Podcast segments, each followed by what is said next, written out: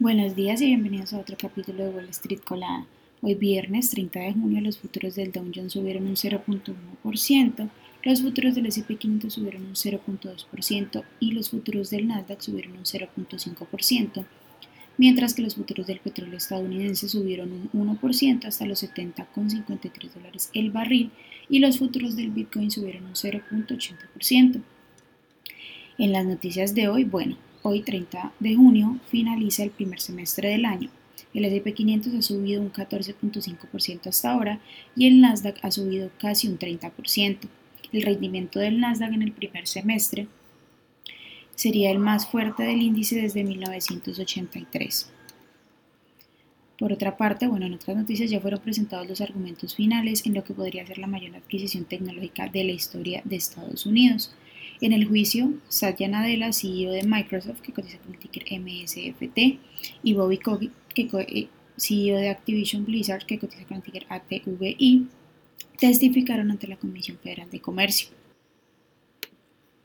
En su tercera estimación del GDP, el Departamento de Comercio informó que el crecimiento económico del país aumentó un 2% interanual en el primer trimestre, revisado desde su estimación anterior del 1.3% y superando las expectativas de los economistas del 1.4%.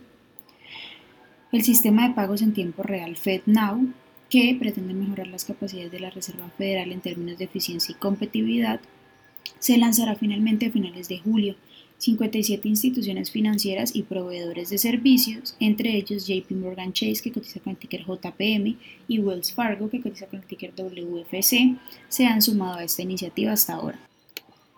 Berkshire Hathaway de Warren Buffett aumentó de nuevo su participación en Occidental Petroleum, que cotiza con el ticker OXY, con una compra de 2.1 millones de acciones adicionales. Ahora su participación representa el 25.1% de la compañía.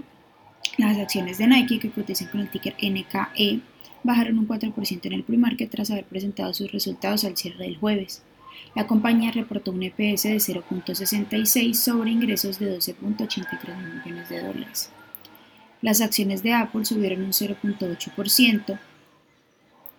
Las acciones cotizan con el ticker AAPL, lo que encamina a la compañía a alcanzar los 3 T en su capitalización bursátil.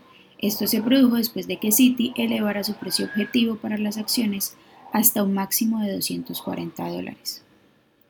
Las acciones que tenemos con predicción bullish eh, son Renalty, que cotiza con el ticker RNLX y ha subido más de un 36%, Brit Health, que cotiza con el ticker BHG y ha subido más de un 31%, y Top Final GR, que cotiza con el ticker TOP y ha subido más de un 19%.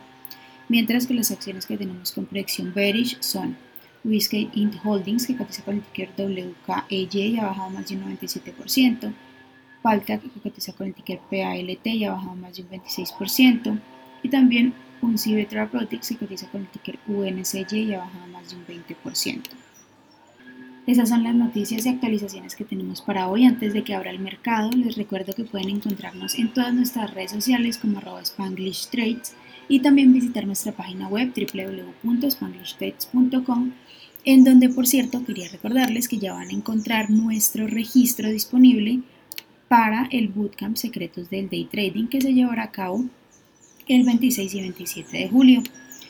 Muchas gracias por acompañarnos y por escucharnos. Nos esperamos de nuevo el lunes en otro capítulo de Wall Street Colada.